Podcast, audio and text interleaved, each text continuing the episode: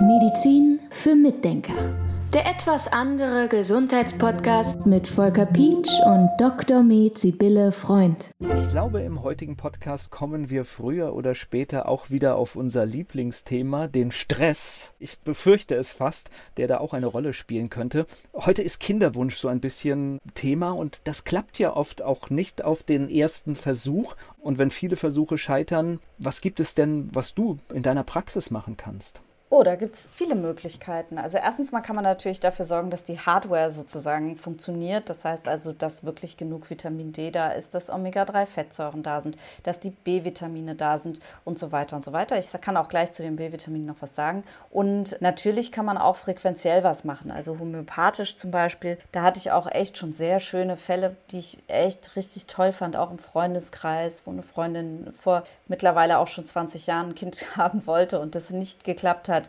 Und dann haben wir homöopathisch behandelt und dann ging es ganz schnell. Und ich denke auch gerade an eine Patientin, bei der wir eine HPU gefunden haben. Wir haben die angefangen zu behandeln und dann ging es ganz schnell. Das ist schön. Das können natürlich Koinzidenzen sein, natürlich. Rein statistisch kann das Zufall sein. Aber also das war schon sehr auffällig, dass die dann schwanger geworden sind, nachdem sie behandelt worden sind und vorher eben ganz lange nicht. Und zu den B-Vitaminen kann ich auch gleich mal was sagen. Die spielen halt eine ganz große Rolle, wenn die DNS abgelesen werden muss. Und die DNS muss abgelesen werden werden, wenn man neue Zellen bilden will, also wenn man schwanger werden will. Ganz besonders natürlich, also eigentlich immer in der Schwangerschaft, aber ganz besonders in den ersten drei Monaten. Und da braucht man gute Folsäure, da braucht man natürliche Folsäure und da wird leider immer noch häufig diese künstliche Folsäure gegeben, die Schwierigkeiten machen kann. Und diese gute Folsäure, die führt eben dazu, dass Gene abgelesen werden und neue Zellen gebildet werden. Dafür ist sie essentiell. Deshalb wissen wir auch, Menschen, die einen Folsäuremangel haben, da kriegen die Babys eventuell diesen offenen Rücken. Ja, das ist oft ein Problem gewesen. Seitdem gibt man grundsätzlich Folsäure.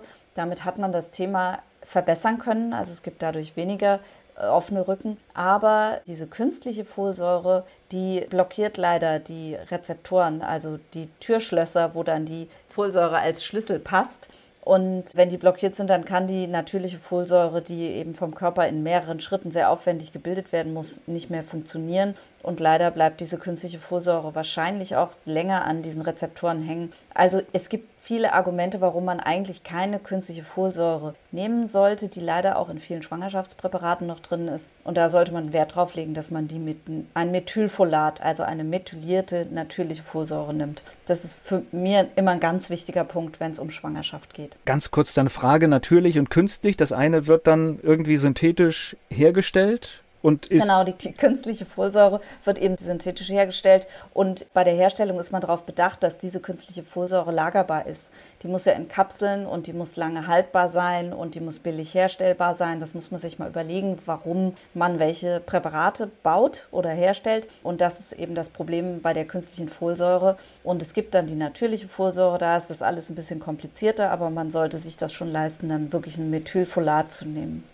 Ich hatte es eingangs gesagt, also das ist so, so ein, auch was ich im Umfeld beobachte, wenn Menschen einen, einen Kinderwunsch haben, die sind alle furchtbar dann unter Stress, weil es nicht klappt. Ja. Und ich kann mir vorstellen, da fängt es wahrscheinlich schon an, oder? Ja, ja, total. Also ganz oft ist es dann ja so, dass Leute Kinder adoptieren und danach werden sie schwanger. Ja, weil dann ist schon mal der erste Druck weg, weil dann haben sie ein Kind und dann auf einmal klappt es. Das ist, also das spielt eine riesige Rolle. Ja, es ist auf jeden Fall wichtig, dass man versucht, da einfach ins Zulassen zu gehen oder in die Entspannung zu gehen trotzdem. Aber es ist natürlich schwerer, je älter man wird und je länger es dauert. Und dann werden die Mütter heute halt auch älter. Ja, früher wurden die Frauen schon schwanger mit 18, 19, 20 und heute warten sie teilweise bis über 30. Das ist natürlich dann auch wieder ein Thema, ja, das, der Körper verändert sich. Wir müssen auch bedenken, dass die Eizellen, die wir haben, als Frauen, dass die angelegt werden und fertig aus. Ja, die werden angelegt und werden im Laufe des Lebens verbraucht und die werden einfach älter. Das macht sich, glaube ich, auch nicht jeder klar. Also es ist nicht so, dass wir immer neue Eizellen bilden. Die springen dann zwar zum Eisprung und werden entwickeln sich in dem Moment weiter, aber die sind angelegt schon im Kindesalter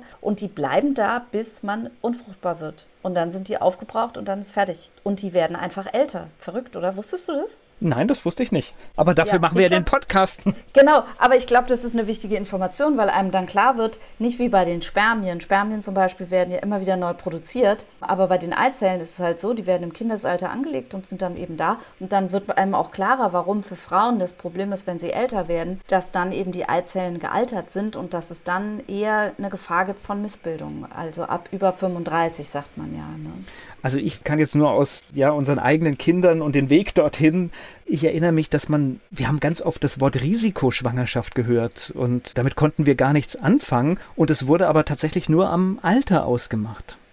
Reine Statistik. Ja, ja, das ist äh, leider ein bisschen irgendwo ein bisschen doof, ne? Weil man wird damit ja auch geprägt irgendwo auf seine Schwangerschaft. Und wenn einem jeder dauernd sagt, sie sind aber eine Risikoschwangerschaft, dann ist das natürlich kein schönes Gefühl und macht natürlich auch schon wieder Stress. Ja, da ist, das ist so der Umgang bei uns mit der Medizin teilweise. Da denke ich auch, da gäbe es noch viel Luft nach oben mit Begrifflichkeiten und Ausdrucksweisen. Du hattest jetzt gerade gesagt, die Mikronährstoffe sind wichtig, aber es kann natürlich ja auch dann auch wirklich funktionale Störungen geben, die man nicht ohne weiteres beheben kann. Ja, das gibt es auch. Also es gibt zum Beispiel Verklebungen der Eierstöcke. Da kann man übrigens auch versuchen, was homöopathisch zu machen. Da gibt es auch Möglichkeiten, Verklebungen zu lösen. Man kann es wenigstens versuchen, bevor man eine Operation macht, ja. Oder was gibt es noch? Natürlich gibt es Myome und es gibt verschiedene andere Sachen. Bei Männern ist es manchmal so, dass die Spermien zu langsam sind, nicht aktiv genug sind. Aber ich meine, letzten Endes reicht ein Spermium, ja. Also weißt du, da gibt es dann so Prozentzahlen. Ja, ihre Spermien sind zu so und so viel Prozent beweglich und die sind so schnell und die sind so viele sind deformiert. Aber eine davon reicht ja im Prinzip, äh, um zum Ergebnis zu führen, und ich finde das immer so ein bisschen schwierig mit der Diagnostik. Also ich gerade in Bezug auf Schwangerschaft finde ich es immer schwierig, wenn die Medizin einen zu großen Stellenwert einnimmt. Also auch zum Beispiel, wenn man schwanger werden möchte und es gibt die künstliche Befruchtung.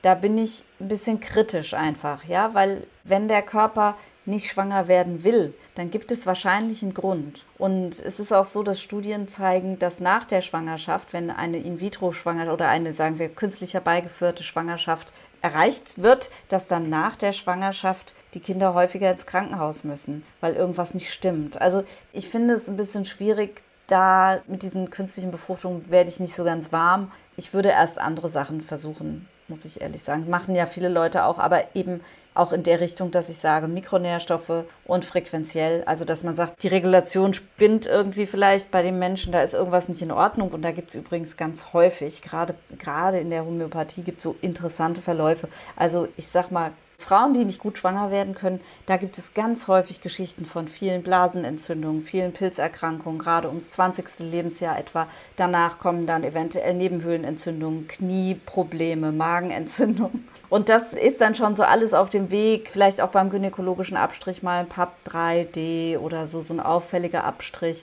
oder Pilzerkrankungen, Eierstockentzündung. Und zwar geht es ja gar nicht darum, dass dann durch die Eierstockentzündung es zu einer Verwachsung kommt. Das kann auch passieren, sodass das Ei nicht mehr so gut in die Gebärmutter kommen kann. Aber worum es mir geht, ist die Regulationsstörung. Die fängt dann an zu einem bestimmten Zeitpunkt und verändert sich. Also ganz häufig, wie gesagt, geht es eben los mit Blasenentzündung, Pilzerkrankungen, dann Magenprobleme, Darmprobleme, Nebenhöhlenentzündungen, Entzündungsneigung, überhaupt Schleimhautentzündungen und so weiter. Und dann irgendwann möchte man gerne ein Kind und dann funktioniert es nicht. Diese Wege ähneln sich sehr häufig und dann kann man häufig auch was homöopathisch machen. So, jetzt ist dieser Kinderwunsch da und es funktioniert, wie schon am Anfang beschrieben, nicht so richtig. Also er ist erstmal unerfüllt. Was empfiehlst du denn? Was sind denn die ersten Schritte? Also die ersten Schritte sind natürlich die, die sind auch bekannt, dass man sich entspannt, dass man versucht, da ein bisschen ruhiger zu werden und eben nicht so sehr will, will, will, will, will, das nicht so sehr durchstrukturiert alles nach Zeitplan oder so. Das ist mal der erste Versuch. Und als zweites würde ich wirklich sagen, dass man guckt nach den Mikronährstoffen und nach den frequenziellen Geschichten Homöopathie. Sowas würde ich erstmal versuchen und bevor ich dann in so ein Kinderwunschzentrum gehen würde. Das läuft einem ja nicht weg. Ich würde lieber, bevor ich zu lange versuche, würde ich erstmal diese Alternativen mir angucken. Habe ich überhaupt genug von dem, was ich brauche, damit ich schwanger werden kann? Und läuft vielleicht alles so richtig? Und dann könnte man immer noch ins Kinderwunschzentrum, aber dann passiert vielleicht vorher doch schon etwas Erfreuliches und man muss diesen Weg dann nicht gehen. Medizin für Mitdenker. Der etwas andere Gesundheitspodcast mit Volker Pietsch und Dr. Med Sibylle Freund.